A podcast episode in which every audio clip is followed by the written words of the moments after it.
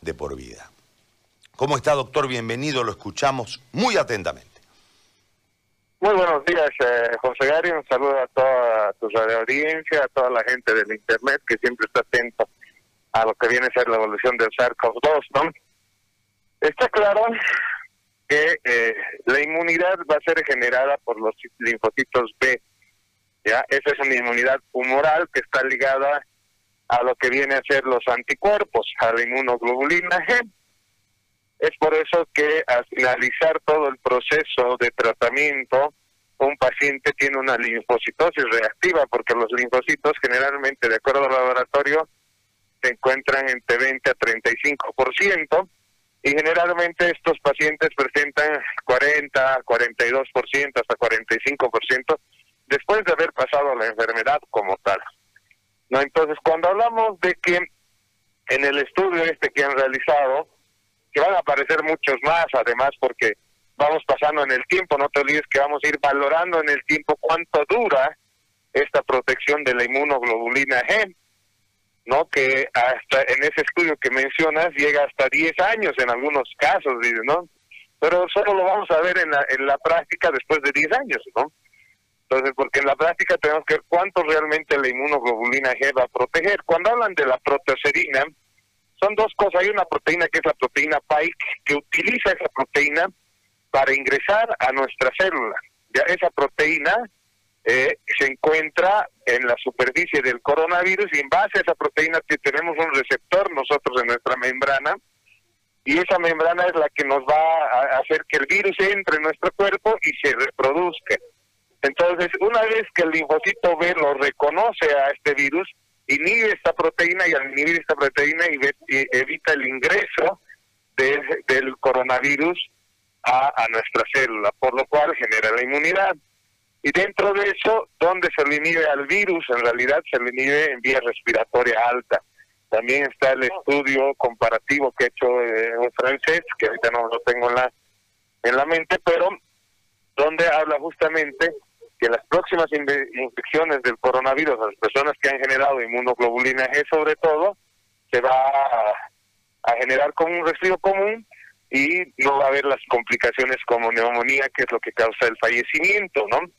Por eso es tan importante diferenciar la inmunidad celular que está ligada al linfocito T, que el linfocito T es una célula que se produce a nivel de la médula ósea, ya y se capacita fuera de ella, y tiene un ciclo de 90 días aproximadamente, de 90 a 120 días.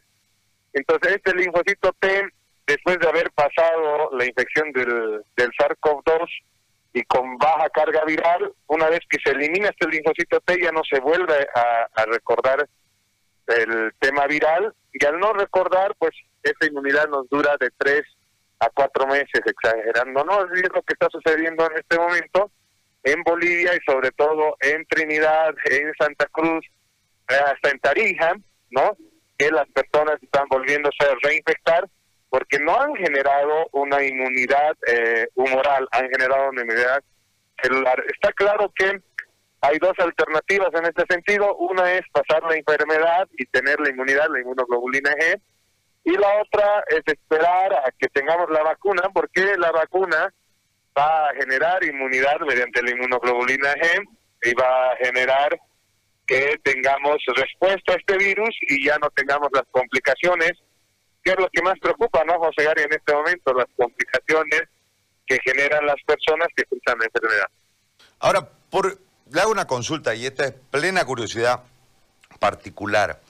Es decir, desde un, un grupo de médicos en Estados Unidos plantean el escenario desde el estudio y la OMS, que viene supuestamente encima del virus, no plantea ninguna, ninguna situación en torno a esto. Es como que alienta la vacuna, esperemos la vacuna, nos morimos todos hasta que llegue la vacuna.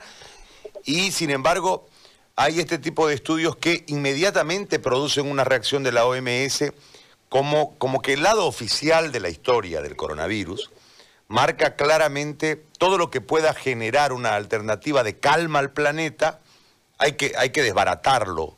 ¿Por qué, ¿Por qué hay ese juego político, doctor, usted que está en el aparato médico?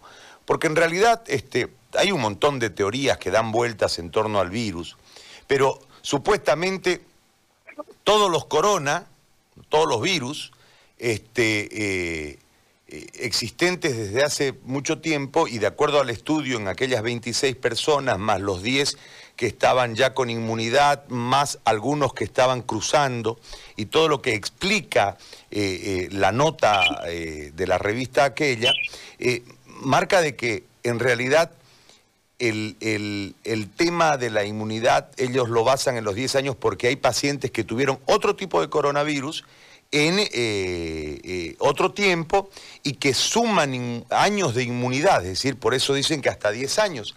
¿Por qué la OMS, esta es mi consulta, por qué la OMS, eh, en vez de alentar para generar calma desde la perspectiva de que todos de alguna u otra manera estamos en, en un marco muy desesperanzador, ¿no? Porque decimos, a ver, me enfermo, me curo, tengo inmunidad, se me acaba la inmunidad, me vuelvo a enfermar, me vuelvo a, me vuelvo a curar si tengo suerte. O sea, estamos todos más o menos con la soga al coto, como decimos aquí en Santa Cruz, y, detrás un chistoso que nos quiere patear el banco. Eh, en todo esto, ¿por qué la OMS tiene este tipo de posiciones en vez de alentar las investigaciones para determinar claramente y con certeza ante el planeta qué es lo que realmente va a suceder de aquí en más. Porque enfermarse y hacer inmunidad no garantiza que uno no se vaya a enfermar y después complicarse, ¿no ve? Claro. Bueno, la tendencia siempre ha sido desde la teoría china, ¿no? Si vos te pones a analizar todos los protocolos, todo lo que se ha realizado, se hecho de acuerdo a la teoría de China de cómo era el virus. ¿ya? Y en todos estos casos que menciona esta revista, en todos estos casos, la inmunidad se genera de acuerdo a las proteínas que tiene el virus. Y sobre todo la proteína PAI, que es la que ingresa a la célula. Entonces, el tratamiento realizado por la parte china ha sido a bajar carga viral y a no generar inmunidad. Entonces, en este momento es muy difícil que la OMS y que hasta nuestro propio Ministerio de Salud reconozca que el protocolo planteado por ellos no genera inmunidad. El protocolo planteado por ellos baja carga viral y eso hace que no tengamos respuesta nosotros a el todo el a todo lo que involucra el virus.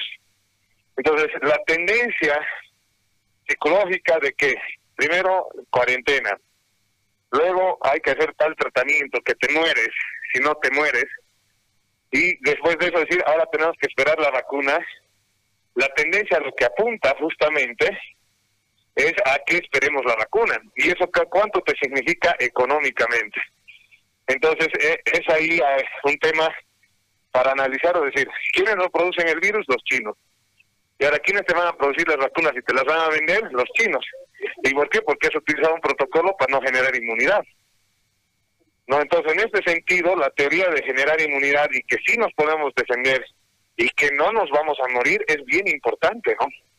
Y todos los protocolos, tanto europeos, han nacido del protocolo chino. Fíjate que en Bolivia somos los primeros en decir que había reinfección. Fíjate que en Bolivia decíamos hay que atacarlo como si fuera un virus. Y gracias a tu programa, y gracias a la gente que nos ha venido apoyando, hemos sido los pioneros en hablar de inmunidad, somos los pioneros en hablar de reinfección. Y de Bolivia estamos haciendo ciencia porque estamos llevando, hemos ido a la práctica, ¿no? No hemos hecho manejo de escritorios y al final de cuentas un desafío, que tú lo sabes mejor que nadie, José Gary, un desafío ha sido de que digamos, bueno, hemos hablado del virus teóricamente y todo lo demás, ¿y cómo podemos mejorar esto? Tenemos que ir a, Trinidad y tenemos que ayudar a la gente y tenemos que verlo al vivo, en vivo y en directo. Y hoy lo conocemos al virus, sabemos cómo viene, sabemos cómo es su carga viral. Hablamos, los primeros a hablar de carga viral hemos sido nosotros antes de que hablen externamente, porque antiguamente hablaban solo de carga viral externa, nosotros hemos dividido en carga viral externa e interna. Entonces, desde Bolivia estamos demostrando que en la práctica lo conocemos al virus y está claro que tenemos que generar pues inmunidad en la población que no es riesgo. No esperar la vacuna. ¿Por qué? Eh, a tu pregunta. ¿El mensaje cuál es? Nos tenemos que vacunar. Si no te vacunas, te mueres. Pero hasta que llegue la vacuna en Bolivia, ¿cuándo va a ser?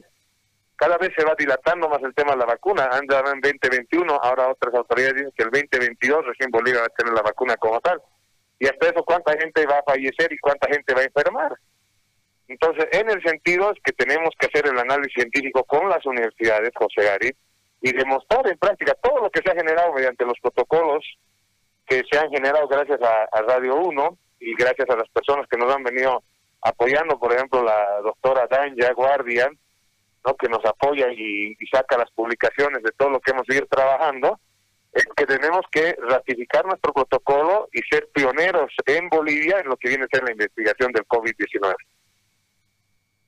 Doctor, la última consulta en relación a la inmunidad. Si nosotros redireccionamos la estrategia, ¿debiese uniformarse la terapéutica? Uniformar la terapéutica no es eh, el término correcto, porque unificar decir, decir que vamos a ir paso uno, paso dos, paso tres. Lo que sí deberíamos generar es una base, porque no todos los casos son iguales. En medicina no todos los casos son uno más uno, dos. Pero sí tenemos que tener un contexto de atención a la mayoría de la gente, que es un protocolo en general del tratamiento que haríamos. Sí deberíamos ver y deberíamos decir en qué pacientes deberíamos bajar la carga viral, en qué pacientes deberíamos generar inmunidad y en qué pacientes definitivamente tenemos que esperar solo la vacuna, ¿no? Entonces, dividir esa población, que ya lo hemos hecho en el anterior programa, si te acuerdas, José Gary, es una tarea desde el Ministerio de tener la fase técnica y desde las universidades. Yo te he dado planteamientos claros, ¿no? En la universidad nosotros podemos agarrar y decir, muy bien, se ha utilizado, utilizado el protocolo de acitromicina, protocolo de vitamina C, vitamina D, todo lo demás. ¿Quiénes de estos han generado inmunidad? Se ha utilizado el protocolo con eh, antigripales al inicio y antiinflamatorios y se ha utilizado el protocolo con dexametasona. ¿Quiénes de estos han generado inmunidad? ¿No? Se ha utilizado el protocolo del doctor Elar Bacadías y solo se ha dado ivermectina. ¿Quiénes de estos han generado inmunidad? Entonces, todas esas cosas nosotros ya lo tenemos hecho y hemos visto en el campo cuál es lo que funciona, ¿no? La ivermectina reduce muy bien la carga viral, pero no te genera inmunidad, porque al bajar carga viral la gente no genera inmunidad. Brasil, ¿a qué apuesta, eh, José Gary? Brasil apuesta a bajar la inmunidad a lo máximo, ¿no? Y esperar la vacuna.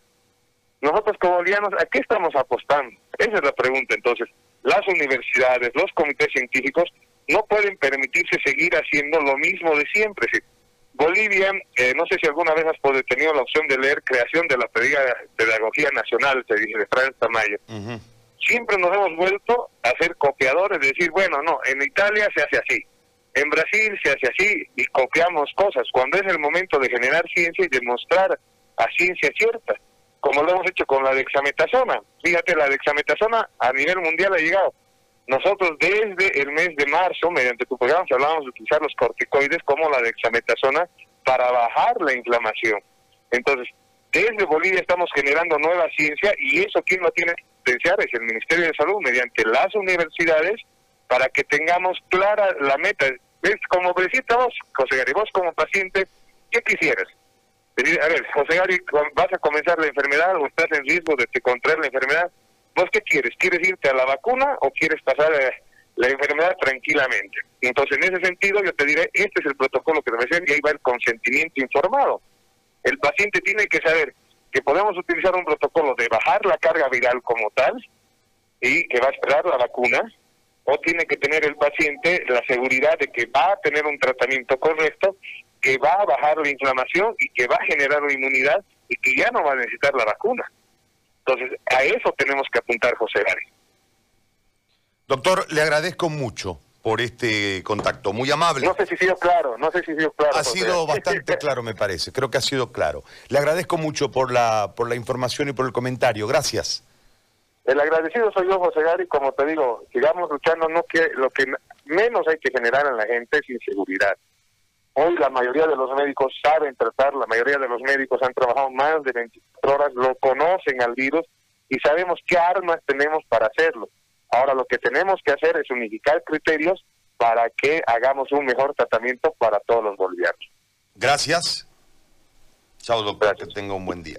El doctor Flores y este tema que no abandona la vigencia, más allá que informativamente abandona los primeros planos porque el ámbito político invade los medios, ¿no?